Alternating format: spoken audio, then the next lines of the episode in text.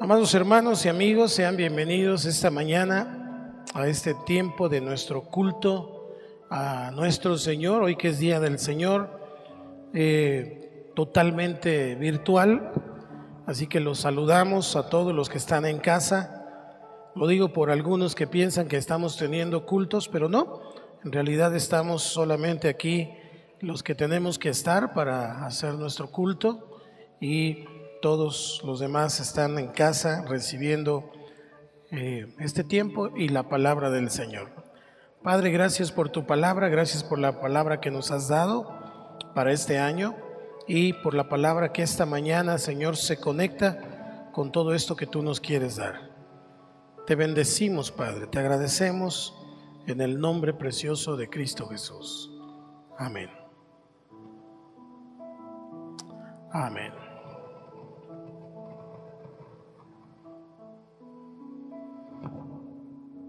Dice la escritura, Jehová se manifestó a mí hace ya mucho tiempo diciendo, con amor eterno te he amado, por tanto te prolongué mi misericordia. Esta palabra que Dios nos ha dado para el 2021, que se encuentra en Jeremías 33.1, tiene una gran riqueza, tiene una gran bendición y desde la semana pasada comenzamos a tratar de entender todo lo que Dios tiene para nosotros y hablamos del amor de Dios.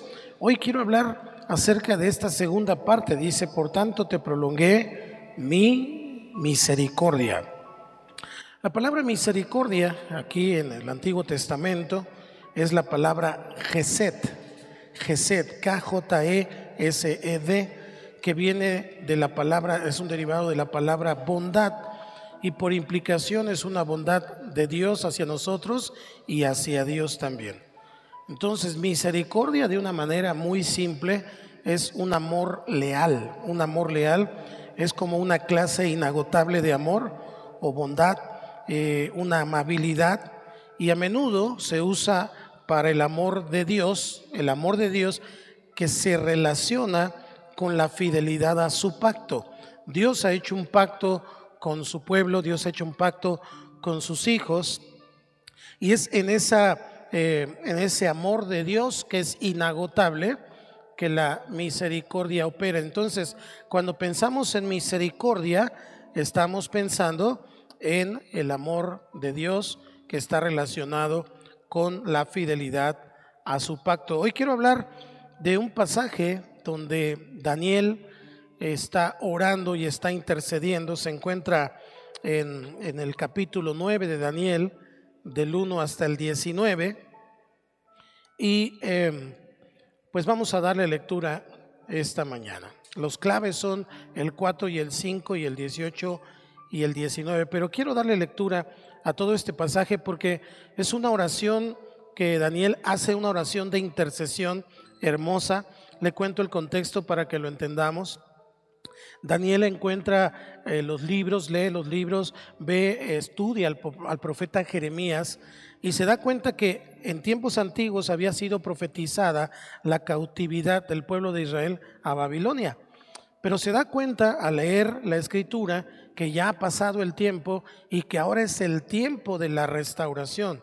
Ahora es el tiempo de salir de esa cautividad porque se estaba cumpliendo ya eh, literalmente los, los, los, tiempos marcados por, por Dios a través del profeta Jeremías. Y entonces Daniel hace una oración intercesora penitente porque reconoce su, su, pecado, reconoce el pecado del pueblo y usted la va a leer. Yo ayer que le estaba leyendo y estudiando, el Señor trajo, puso en mi corazón eh, un sentir profundo de que nosotros necesitamos también caminar con este tipo de oración en este 2021. Dice, entonces voy a la escritura, dice el versículo 1 y me sigue por favor.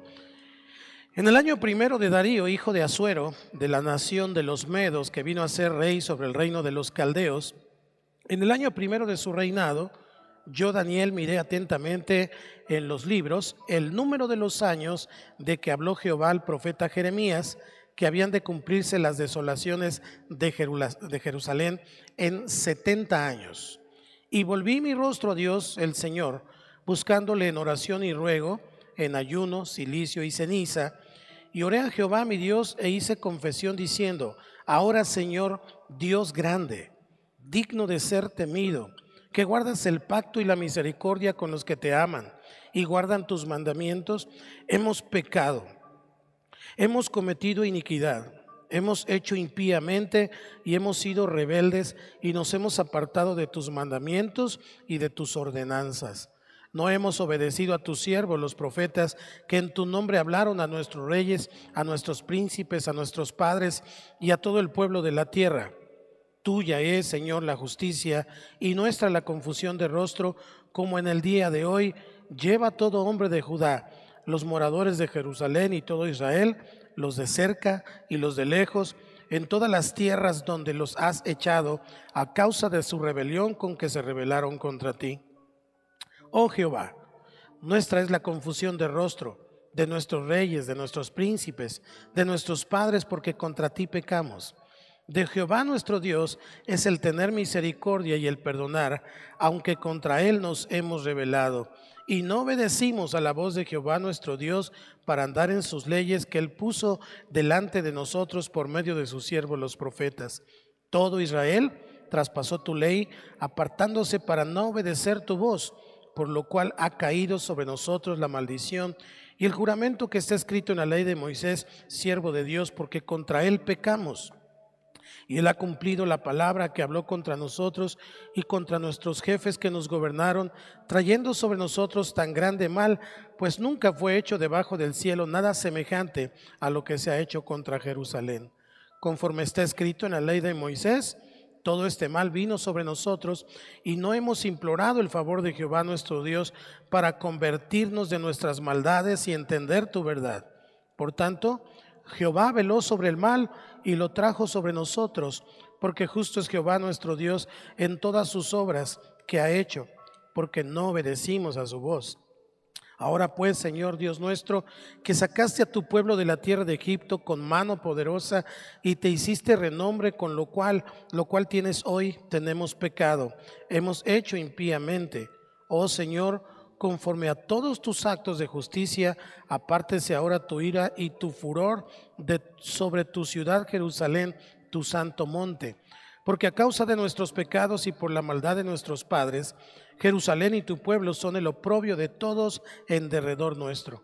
Ahora pues, Dios nuestro, oye la oración de tu siervo y sus ruegos, y haz que tu rostro resplandezca sobre tu santuario asolado por amor del Señor.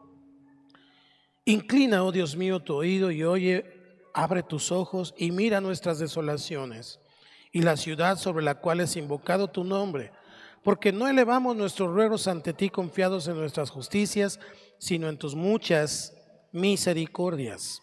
Oye, Señor, oh Señor, perdona, presta oído, Señor, y hazlo. No tardes por amor de ti mismo, Dios mío, porque tu nombre es invocado sobre tu ciudad y sobre tu pueblo. Encontramos en esta oración un corazón abierto, un corazón entendido en donde se relaciona directamente con Dios. Daniel obviamente no, no, viene de Jerusalén, él, él está y, y, se desarrolla su vida ahí en la cautividad babilónica. Sin embargo, él lee la palabra y se da cuenta que ya habían pasado los 70 años que había profetizado Jeremías y que era entonces tiempo de una restauración, que era el tiempo de volver al camino del Señor y de arrepentirse. Pero se da cuenta que aunque ya había pasado el tiempo, al pueblo se le había olvidado, ya se había acostumbrado a esa forma de vida de, esclavo, de, una persona que está viviendo en Babilonia y que finalmente, pues si no leía y no entendía, no sabía que ya había pasado, ya había prescrito esa maldición de los 70 años. Entonces Daniel comienza a orar, comienza a interceder. Un avivamiento, una restauración siempre va a comenzar por la oración. Eh, es muy importante entonces que usted y yo tengamos esto en cuenta. Y, lo que miro es que él se da cuenta que todo lo que les ocurrió es lo que estaba escrito en la ley de Moisés. Como ellos no cumplieron con el pacto con la, con la condición que Dios les ponía, entonces ellos fueron acreedores a todas esas maldiciones que vinieron y finalmente fueron llevados cautivos a Babilonia. Este es todo el contexto de lo que estamos viendo aquí. Ahora, la misericordia, Gesed, como leímos ahí en el versículo 18, conforme a todas tus misericordias, dice, la misericordia, este verbo Gesed, eh, es el vínculo que liga de manera muy estrecha a Dios con su pueblo por medio del pacto. Siempre pensamos en el amor de Dios, eh, pensamos en, en ese sentido romántico de nuestra relación con Dios y sí efectivamente Dios es amor, Dios nos ama, pero la misericordia es ese hilo delgado, es ese vínculo, es lo que une a Dios con su pueblo, pero también es lo que forma la comunidad del pacto. Nosotros somos el pueblo de su pacto por la misericordia. Y le voy a poner un ejemplo para poder entenderlo de una manera un poquito más clara, más, eh, más simple. Supongamos que un hombre ama a una mujer con un amor profundo, y la ama y la acepta por encima de todos sus defectos. Entonces, eh, hace un pacto con ella, eh, eh, se casan, pero aún así ella lo traiciona y se va, se va de la presencia de su amado. Él entonces, aunque ella se fue, él la sigue amando, el amor está ahí, porque su amor no ha cambiado. Quiero que lo conectemos entonces y vayamos pensando en esto. De hecho, ese amor, ese amor que siente por ella, es la causa del dolor. Porque si no la amara, no le dolería. Y ese amor está allí. Con amor eterno, te he amado. Ahí está. Ella en algún momento se da cuenta que no es bueno lo que hizo, que la está llevando a un precipicio y quiere regresar. Se da cuenta que la vida sin él no tiene sentido, que no valoró lo que tenía a su lado, pero no tiene ninguna oportunidad. ¿Por qué? Porque lo traicionó, porque lo abandonó, porque lo negó, porque se fue. Entonces ella sabe que es la responsable de su condición. ¿Qué tendría que pasar en el corazón de él para recibirla nuevamente. Otra pregunta, ¿desapareció el amor en el corazón de él? No. ¿Qué tendría que pasar entonces para que esa relación fuera restaurada? Solo una cosa, tendría que haber misericordia en el corazón de ese hombre. Y entonces conforme a esa misericordia, la recibiría nuevamente. Ahora, ¿de dónde proviene esa misericordia? Del amor que ya estaba en su corazón. Entonces, creo que entendemos un poquito mejor esto. Lo que vincula y permite la restauración de nosotros con Dios, sí, Dios te ama. De tal manera amó Dios al mundo. Pero lo que permite esta restauración y esta salvación y este volver al camino es la misericordia. Gesed. Él entonces tendría compasión, tendría Gesed para ella por causa de ese amor eterno, por causa de ese amor inmutable, y entonces la recibiría nuevamente. Por eso hoy estoy predicando la misericordia de Dios y su pacto. Porque si nosotros somos el pueblo del pacto, solo es por su misericordia. Dios nos ama, claro, con amor eterno. Dios nos, nos, nos, tiene en cuenta, claro, por su amor eterno. Pero la única manera en que Dios restaura nuestra relación y vincula las bendiciones del pacto hacia nosotros es por su misericordia. Quiero hablar entonces un poquito del significado literal, literal de Geset, que es la palabra hebrea para misericordia. Literalmente significa la misericordia pero también significa el amor bondadoso. No solo es un amor que siente, sino es un amor que tiene bondad. Un amor bondadoso siempre quiere hacer el bien. Hay amores que matan y hay amores que quieren hacer el bien. No sé si me estoy explicando. Es, también significa el favor afectuoso, el favor afectuoso, tiene, quiere hacerle el favor porque hay un amor bondadoso y también significa la gracia, ojo, eh, la gracia o favor inmerecido, Geset. Y también significa una lealtad mutua, una lealtad a lo que dijo que haría. ¿Sabe que en el griego, cuando el griego en el Nuevo Testamento encontramos la palabra misericordia, eh, realmente es, no es la palabra hebrea, Geset, porque Geset tiene todo este eh, significado. Y en el griego se requiere hablar de gracia, piedad, se requiere hablar de bondad y se requiere hablar de misericordia para poder abarcar todo el concepto de Geset.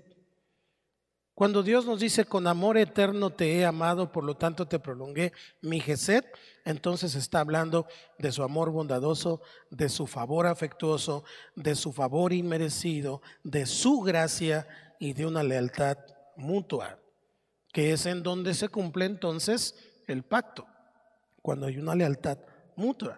Entonces el ejemplo de Geset y el pacto es muy importante para entender esta palabra que Dios nos da para, este año.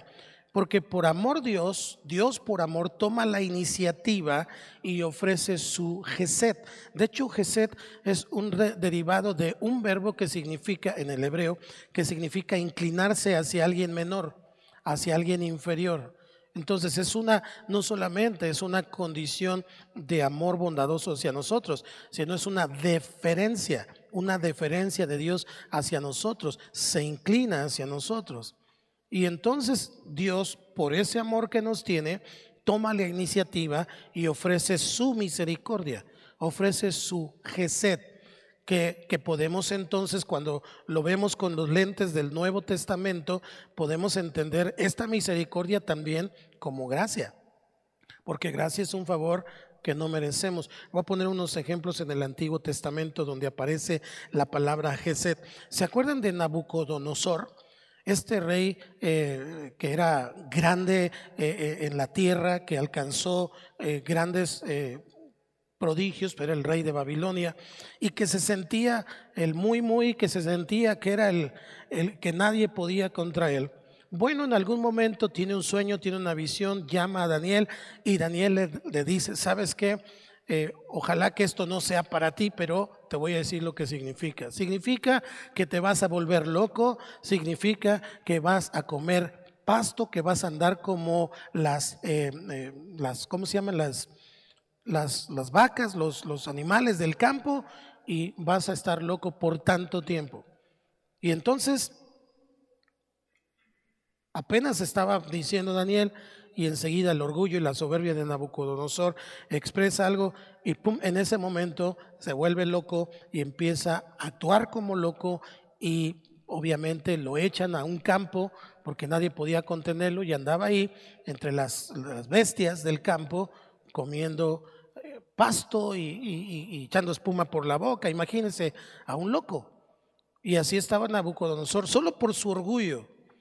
Y entonces llega el momento del cumplimiento de esa maldición y Nabucodonosor recibe nuevamente por misericordia el conocimiento y la lucidez. Y entonces inmediatamente lo que declara Nabucodonosor lo encontramos en el capítulo 4 de Daniel, versículo 37 nada más.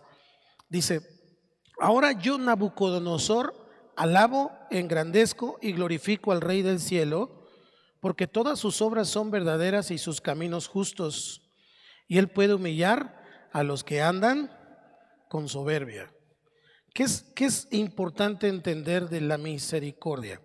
Que no podemos caminar con Dios en ningún sentido y de ninguna manera con soberbia.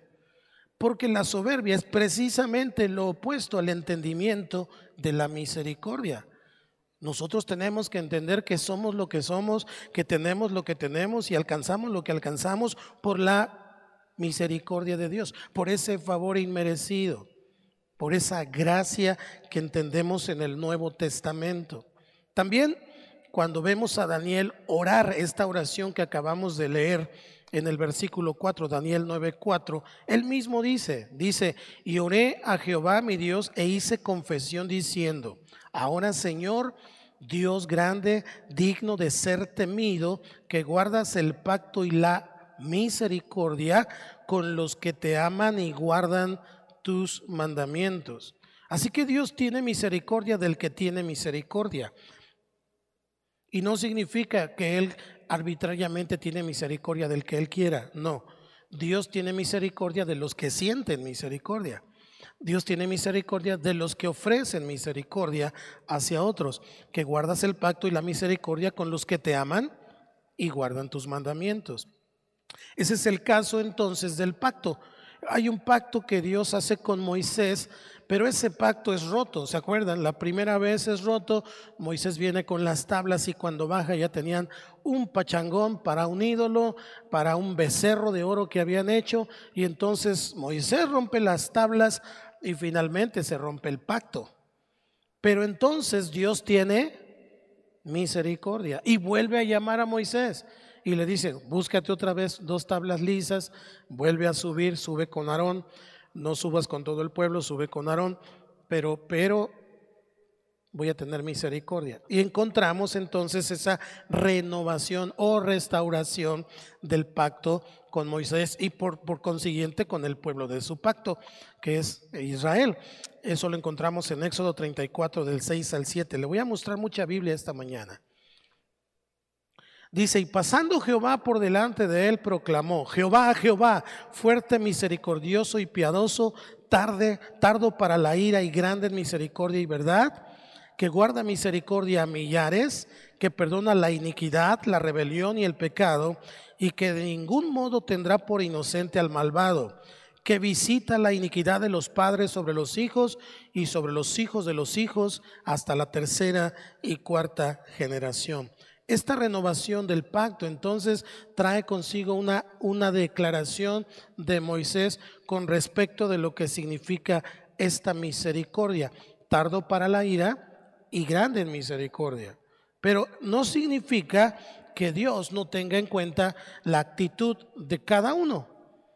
Y entonces él, él, entonces añade ahí que guarda misericordia a millares, que no perdona la rebelión, la iniquidad y el pecado. Y entonces vamos, estamos encontrando que es a través de la misericordia que nosotros podemos relacionarnos con Dios. Es entonces la bondad de Dios, esta bondad que estamos viendo en Geset, que, que se combina con gracia, con misericordia, fidelidad, con base en un amor eterno, un amor inmutable. Es ese amor la base y de ese amor brota entonces la misericordia.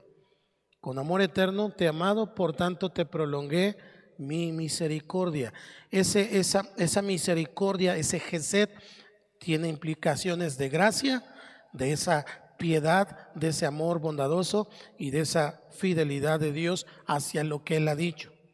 Porque Él ha dicho, Él ha, él ha dado promesas a su pueblo, pero es en la misericordia de Él mismo que Él cumple esas promesas. No es porque lo merezcamos, no es porque seamos los mejores cristianos, no es porque ya nos aprendimos el Salmo 119 de corridito, no es por obras para que nadie se gloríe, solo es por su misericordia.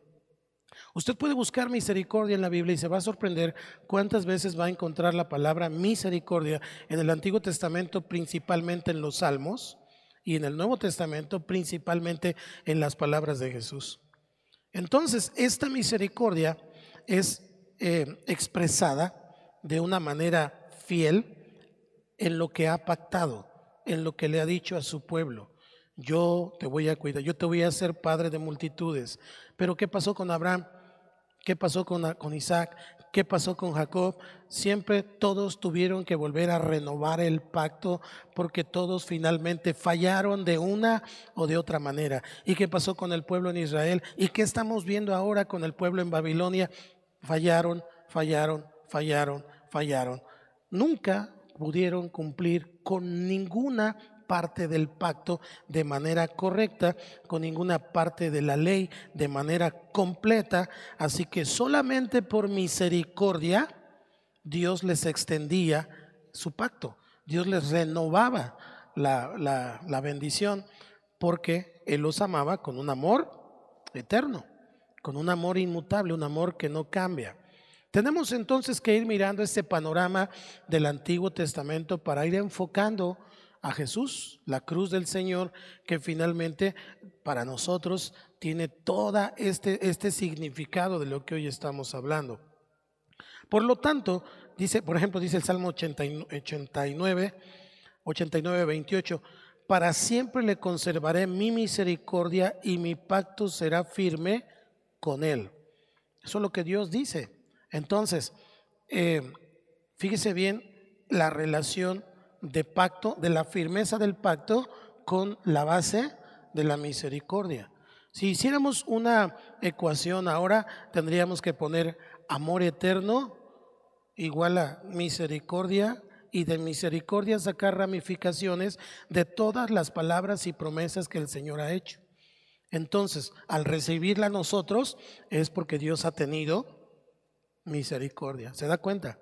Ahora, si nosotros nos damos cuenta entonces de que Dios ha tenido misericordia y sigue siendo misericordioso con nosotros, tenemos que responder a Dios entonces de igual manera, con Geset, con piedad, con amor leal, con fidelidad al Señor, porque Dios es lo que nos ha dado.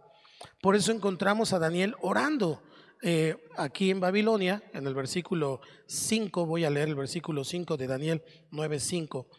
Dice, hemos pecado, hemos cometido iniquidad, hemos hecho impíamente y hemos sido rebeldes y nos hemos apartado de tus mandamientos y de tus ordenanzas.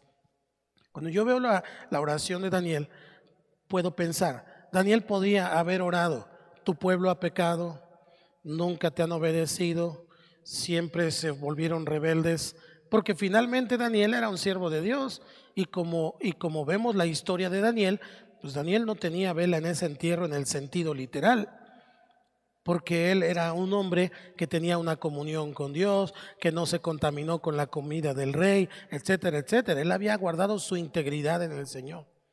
Pero como Daniel no tenía soberbia, Daniel entonces ora de esta manera, implorando misericordia, porque él entiende que él era parte de ese pueblo, que él era parte de ese pueblo del pacto. No importa cómo él se había portado, él decía, hemos pecado, hemos cometido iniquidad, hemos sido rebeldes. Y en esa declaración se puede mirar un corazón humilde, un corazón contrito y humillado que Dios no rechaza un corazón que tiene un entendimiento más allá de lo que hace, un entendimiento más allá de lo que ocurre con su propia persona. Y encontramos entonces en esta oración no solamente intimidad, sino confesión. Una confesión eh, de, fe y de dependencia en el Señor y muestra también una tristeza por el pecado y por las decisiones que fueron tomando en contra de Dios y se humilla delante del Señor. Y así tiene que ser entonces nuestra confesión al Señor, nuestro lenguaje al Señor, para que eh, podamos ser recibidos. Cuando yo miro en el versículo 18 y 19 de Daniel, que dice, él está hablando al Señor y dice en el, voy a leerle el 19, se oye, oh Señor, oh Señor, presta oído y hazlo. Fíjese bien, oye Señor, oh Señor, perdona, presta oído Señor y hazlo. No tardes por amor de ti mismo, Dios mío, porque tu nombre es invocado sobre tu ciudad y sobre tu pueblo. Por eso entonces Daniel tiene la autoridad para decirle a Dios, no solamente me oigas, no solamente nos escuches, no solamente nos perdones, por favor, hazlo. ¿Se da cuenta? Hazlo. Hazlo porque Dios es misericordioso, porque Él sabe que se ha cumplido el tiempo, que era el tiempo de la restauración y Él se da cuenta que Dios en su misericordia podía hacerlo Así que específicamente no solo le dice, perdónanos, ten misericordia, sino, por favor, hazlo. Y en ese sentido encontramos una, una oración maravillosa de Daniel, que es una oración modelo para todos aquellos que nos gusta la intercesión o el orar. Es, es increíble, léala por favor en casa completa y medítela y dése cuenta de cómo él tiene una actitud de reverencia hacia el Señor. Entonces, lo que Dios está esperando cuando nos comunicamos con Él no es soberbia, no es orgullo, no es reclamo, como algunos que andan reclamando sus promesas. Usted y yo no tenemos que reclamarle a Dios nada, porque todo lo que hemos recibido lo hemos recibido por su misericordia. Y si Él algún día va a cumplir sus promesas, será por lo mismo, por misericordia. Entonces, tenemos que pensar que a Dios le agrada más las actitudes del corazón que el activismo, que el hacer muchas cosas para el Señor. Y si no me cree, hay otra escritura en Oseas capítulo 4, versículo 6, que dice, fíjese, ¿eh? qué interesante, ¿qué haré a ti, Efraín? ¿Y qué haré, haré a ti, oh Judá? La piedad vuestra es como nube de la mañana y como el rocío de la madrugada que se desvanece. La palabra para piedad ahí tiene la implicación de misericordia. Y entonces dice, es una piedad que desaparece. O sea, tienes misericordia tantito de algo, de alguien, pero, pero se va. Es como una nube, dice. Por esta causa, dice, los corté por medio de sus profetas con las palabras de mi boca, los maté. Y tus juicios serán como luz que sale. Y luego les dice lo que quiere. ¿Qué quiere? Versículo 6 porque misericordia quiero y no sacrificio, y conocimiento de Dios más que holocaustos. Entonces tenemos que comprender que nuestra relación con Dios no puede estar solamente fortalecida en lo que hacemos por y para Dios, sino el tener misericordia. Y ya entendemos el sentido amplio de misericordia. Me gusta cómo lo dice la nueva traducción viviente. Dice la nueva traducción viviente, este mismo pasaje en Oseas. Dice, quiero que demuestren amor, no que ofrezcan sacrificios. Más que ofrendas quemadas, quiero que me conozcan. Eso es lo que dice el Señor. Entonces, es como se muestra el Geset. Si yo recibo Geset, debo dar Geset. Dice el Nuevo Testamento, lo que recibes de gracia, tenemos que regresarlo de gracia.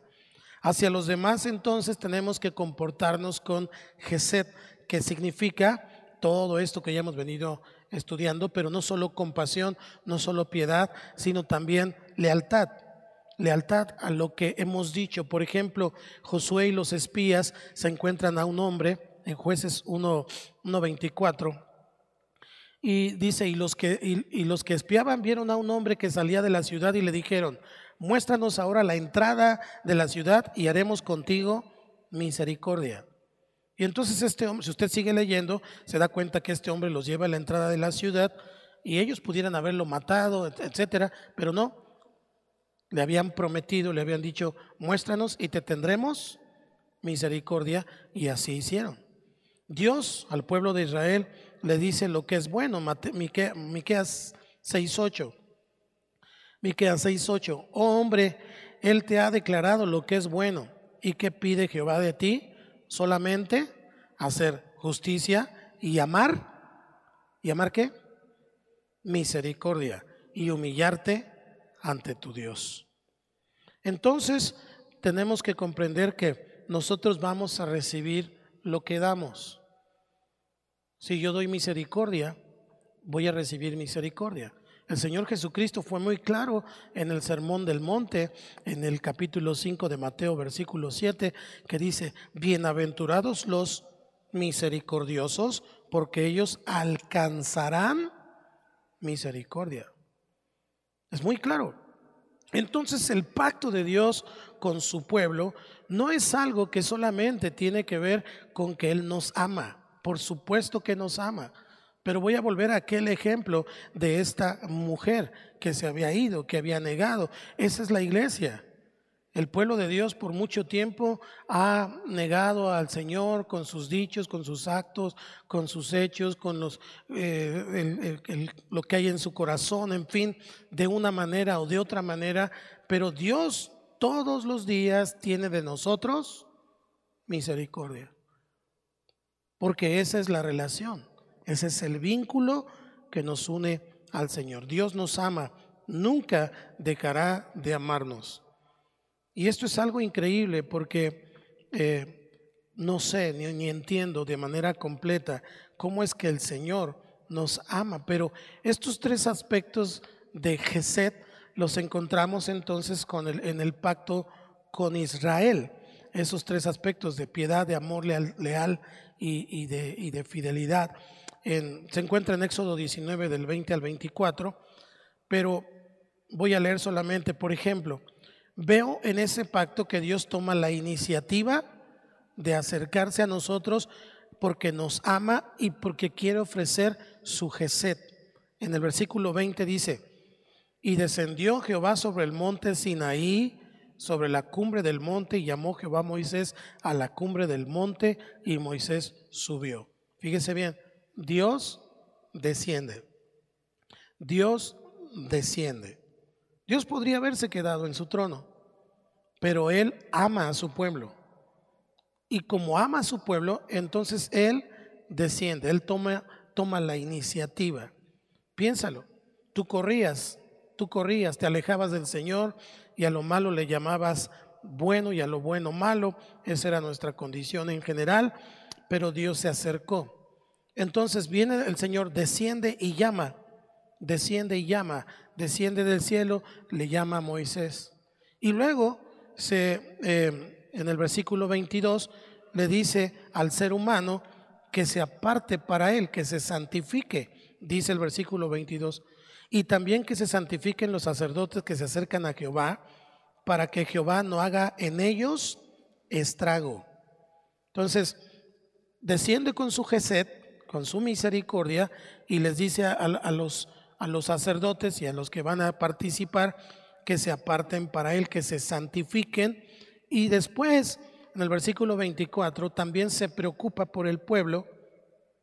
Dice el 24, y Jehová le dijo, ve, desciende y subirás tú y Aarón contigo, mas los sacerdotes y el pueblo no traspasen el límite para subir a Jehová, no sea que haga en ellos estrago. Entonces le dice, hazlo tú y Aarón, ten cuidado del pueblo, entonces, fíjese qué interesante y cómo se muestra en el pacto la misericordia de Dios. Porque nadie puede acercarse a Dios porque Él es santo, santo, santo. Nadie podía acercarse a la santidad del Señor porque Él tiene esa condición de santo. Ahora, Dios se preocupa y Dios es, es misericordioso y entonces en ese pacto que Él hace, Él incluye esa misericordia. Si se da cuenta, todo este panorama que acabamos de ver es como la historia. Dios viene y nos llama y luego nosotros nos acercamos y luego algunos regresan y rompen las tablas. Se alejan del Señor y se van otra vez al mundo, se van otra vez a, Egipto y al rato ya andan llorando y entonces el Señor otra vez desciende, otra vez llama y el Señor dice, te quiero restaurar. Todo eso es por misericordia. Y entonces viene la persona, se arrepiente, Dios lo perdona y comienza nuevamente una relación con el Señor. Entonces ese es el vínculo, ese es el vínculo que nos une al pacto. Y si no me cree, vaya conmigo a Deuteronomio 7 y vamos a leer el versículo 9 y el versículo 12. Dice la escritura, conoce pues que Jehová tu Dios es Dios, Dios fiel, que guarda el pacto y la misericordia a los que le aman y guardan sus mandamientos hasta mil generaciones. Dice el 12, y por haber oído estos decretos y haberlos guardado y puesto por obra, Jehová tu Dios guardará contigo el pacto y la misericordia que juró a tus padres. Pacto y misericordia siempre van de la mano. Siempre. Porque finalmente una persona no puede cumplir el pacto de manera cabal, de manera completa, solamente es por la misericordia de Dios. Usted y yo caminamos todos los días por la misericordia de Dios. Usted y yo servimos a Dios por su misericordia, no porque usted y yo seamos los mejores. Usted y yo comemos porque Dios ha tenido misericordia. Así que entonces en el nuevo pacto, en el Nuevo Testamento, se expresa Geset por medio de la gracia y el amor ágape. Un amor, un amor ágape hacia sus hijos, que, que, no está esperando en ese sentido nada a cambio, sino que lo da incondicionalmente. Esta es la contraparte del amor eterno que encontramos en Jeremías 31. Con amor eterno te he amado, por tanto te prolongué mi misericordia. Encontramos en el Nuevo Testamento que de tal manera amó Dios al mundo que da su misericordia. ¿A quién dio? A su Hijo. ¿Por qué? Porque ama su creación, porque ama a todos los hombres y no quiere que ni a uno se pierda, no quiere que ni uno perezca, porque Dios ama.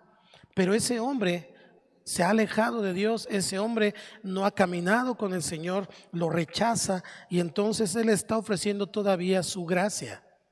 Ya en el Nuevo Testamento entendemos Geset como gracia porque ese es el medio que Dios ofrece. Y esto me encanta compartirlo porque este año el pastor Jacobo nos ha compartido acerca de la gracia, bástate mi gracia. Y veo cómo la palabra de Dios se conecta de una manera increíble y podemos ver que Dios nos da una dirección siempre con un rumbo hacia lo que Él quiere que hagamos.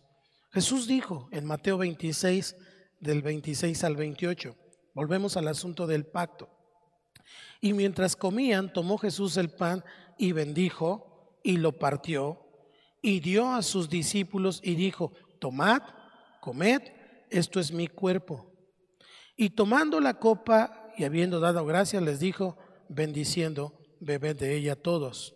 28. Porque esto es mi sangre del nuevo pacto, que por muchos es derramada para remisión de los pecados. Ese pacto que Jesús hace, ese nuevo pacto, no es en realidad nuevo, sino que es la conclusión, es el punto culminante del pacto que Dios siempre ha tenido con su pueblo. Porque Dios no tiene un plan A y un plan B. El plan de Dios es el mismo siempre. Y el plan es misericordia. ¿Cómo lo sé? Jeremías, en Jeremías, donde este año encontramos la palabra en Jeremías 31.3, adelantito en el versículo 31 y 34 de Jeremías 31, Jeremías 31, 31, 34 dice, He aquí que vienen días, dice Jehová, en los cuales haré nuevo pacto con la casa de Israel y con la casa de Judá. No como el pacto que hice con sus padres el día que tomé su mano para sacarlos de la tierra de Egipto, porque ellos invalidaron mi pacto, aunque fui yo un marido para ellos, dice Jehová. Pero este es el pacto que haré con la casa de Israel después de aquellos días, dice Jehová. Daré mi ley en su mente y la escribiré en su corazón, y yo seré a ellos por Dios, y ellos me serán por pueblo. Y no enseñará más ninguno a su prójimo, ni ninguno a su hermano, diciendo, conoce a Jehová, porque todos me conocerán, desde el más pequeño de ellos hasta el más grande, dice Jehová. Porque perdonaré la maldad de ellos y no me acordaré más de su pecado. En otras palabras, tendré misericordia. Así que estas tres verdades son el ejemplo eh, eh, y son eternas y son además vitales en los dos pactos o en los dos testamentos. Hoy usted y yo no podemos acercarnos al Señor, no podríamos estar esta mañana aquí los ministros de alabanza no tendrían alabanza en su boca, ni usted en su casa tendría eh, eh, una palabra para, de bendición al Señor si no fuera por su misericordia. Hebreos capítulo 4, versículo 16 dice, acerquémonos pues confiadamente al trono de la gracia para alcanzar misericordia y hallar gracia para el oportuno socorro. Voy a volverlo a leer. Acerquémonos pues confiadamente. Diga conmigo, confiadamente.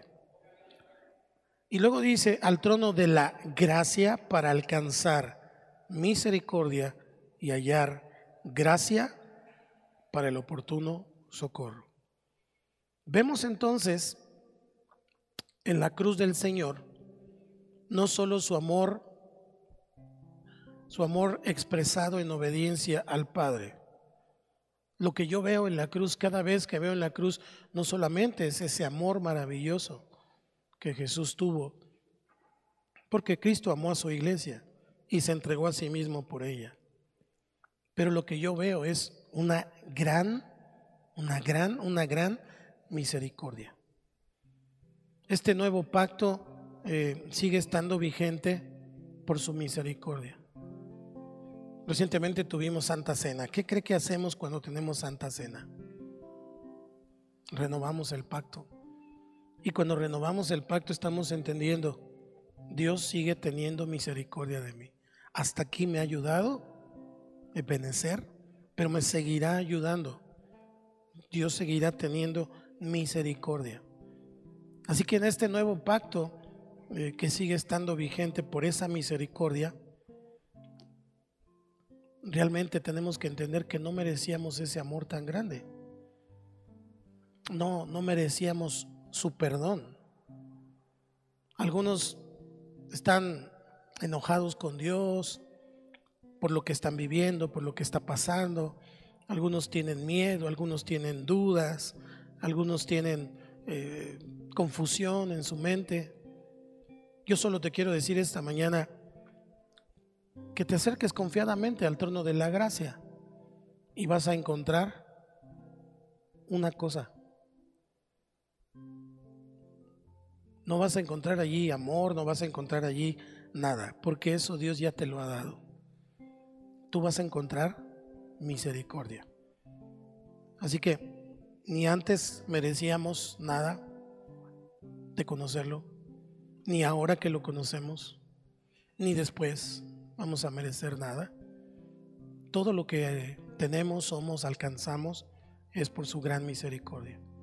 Jamás, jamás seremos dignos de tan grande amor, de ese amor eterno, de ese favor inmerecido, de esa gracia sin límites, que es suficiente.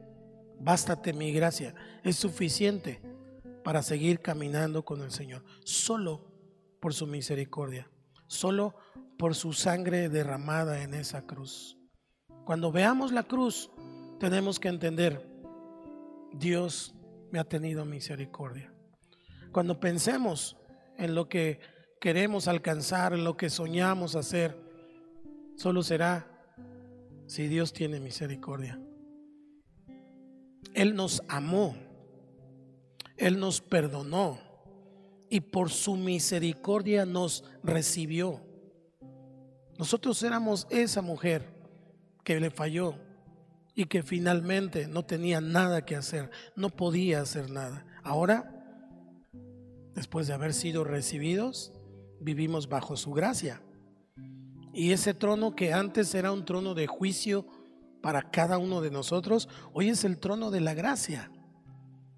Y cuando nos acercamos a ese trono, es allí donde hallamos misericordia. Y por cierto, su misericordia es nueva cada día.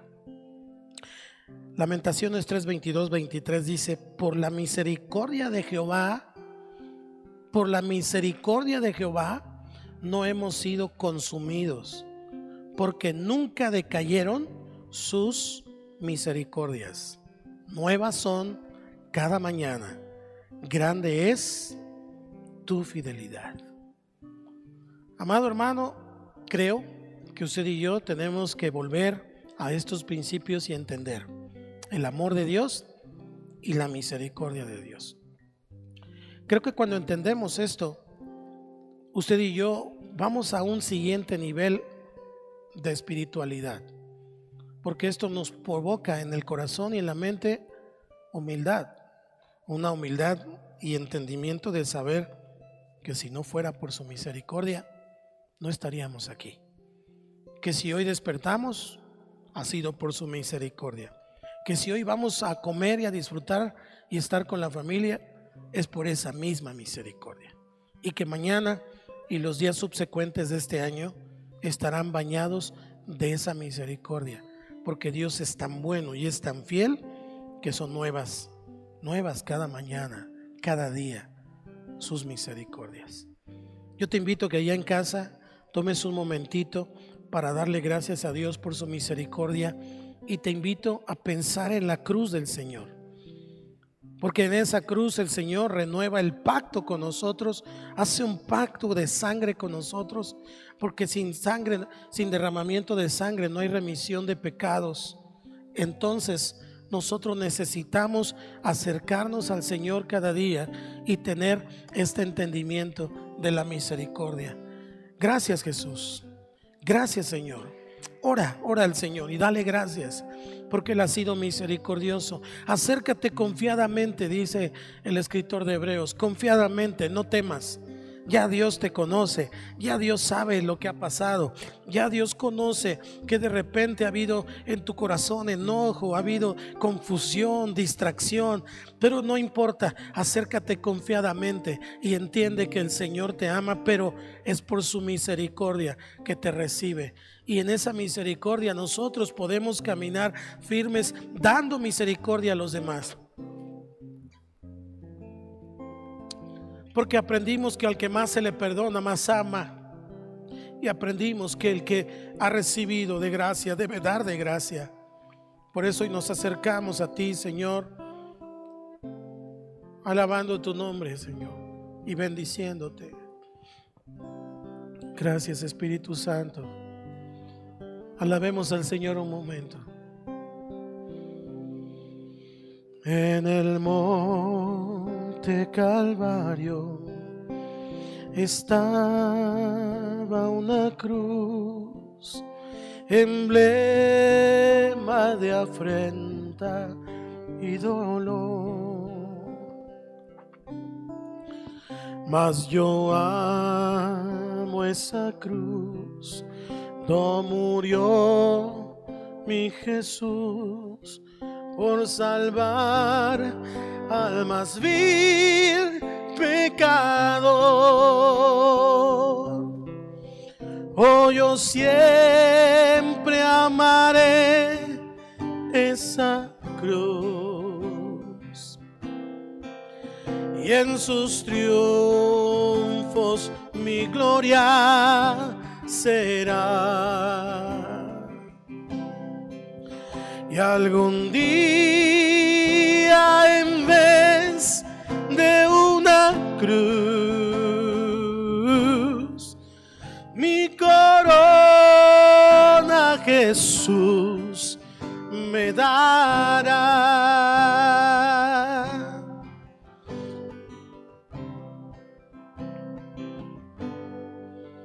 Y aunque el mundo desprecie la cruz de Jesús. Para mí tiene suma atracción, pues en ella llevo el Cordero de Dios. De mi alma la condenación.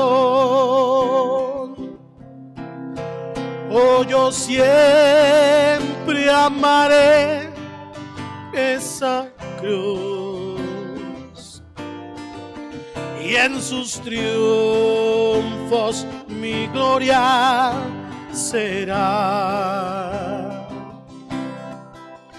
Y algún día en vez de una Mi corona Jesús me dará. Oh, yo siempre amaré esa cruz. y en sus triunfos mi gloria será. Y algún día en vez de una cruz, mi corona Jesús me dará.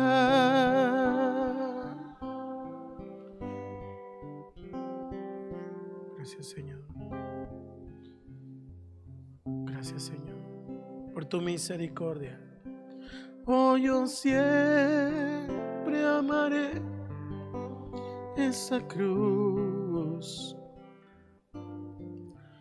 y en sus triunfos mi gloria será. Y algún día en vez de una cruz. Mi corona Jesús me dará. Oh, yo siempre amaré esa cruz. Dígaselo en casa. Y en tus triunfos, mi gloria será. Y algún día, en vez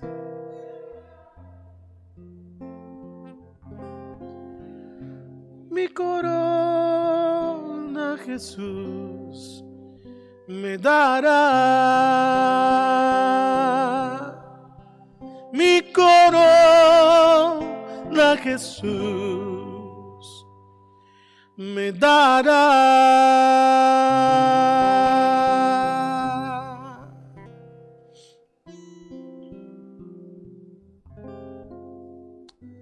Jehová se manifestó a mí ya hace mucho tiempo, diciendo, con amor eterno te he amado, por tanto te prolongué mi misericordia. Padre, gracias por tu misericordia. Ahora si está en casa con los que esté ahí, juntos denle gracias al Señor porque Él ha tenido misericordia de nosotros, porque hoy hemos podido levantarnos, porque hoy estamos sanos, porque hoy tenemos en su misericordia todo lo que usted y yo tenemos. Geset, su bondad, su fidelidad al pacto, su amor, ese amor que nos liga estrechamente al pacto que Dios ha hecho con nosotros. Gracias, Señor Gracias por tu misericordia. Gracias por esa cruz donde derramaste tu sangre y tuviste misericordia. Pero hoy estás sentado en el trono y en ese trono, Dios, encontramos misericordia. Gracias, Señor. No tenemos con qué pagar. No sabemos de qué manera darte lo que tú nos has dado, regresarte lo que tú nos has dado. Pero tú nos pides una cosa hacer justicia y amar misericordia, dar misericordia, porque hemos recibido misericordia. Gracias por tu pacto. Gracias Señor. Te damos la gloria y la honra y la alabanza por esta palabra esta mañana. En el nombre poderoso de Cristo Jesús. Y si usted y si usted está escuchando esta mañana por primera vez un mensaje cristiano, o tal vez ya tiene muchas ocasiones escuchando, pero no ha entregado su vida a Cristo, yo le invito para que abra su corazón y sus labios esta mañana y entregue su vida al Señor. Por favor, repita conmigo esta oración. Señor Jesús, gracias por tu amor y tu misericordia. Hoy, Señor, reconozco que soy pecador, pero me arrepiento de mis pecados. Señor, te abro mi corazón y te recibo como mi Señor y Salvador. Por favor, entra en mi vida y hazme la persona que tú quieres que yo sea. Cámbiame. Te necesito. En el nombre de Cristo Jesús. Amén. Si usted dice esta oración, lo felicito y le doy la bienvenida a la familia del Señor. Le invito para que lea su Biblia a partir del Evangelio de San Juan. Busque otro cristiano, busque alguna familia que sepa de la Biblia y reúnase en alguna congregación. Ahora puede hacerlo virtualmente con nosotros. Quiere continuar virtualmente, está bien.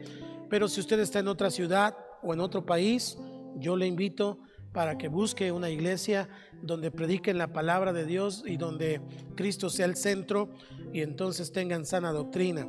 Busque relaciones con Dios y con su iglesia.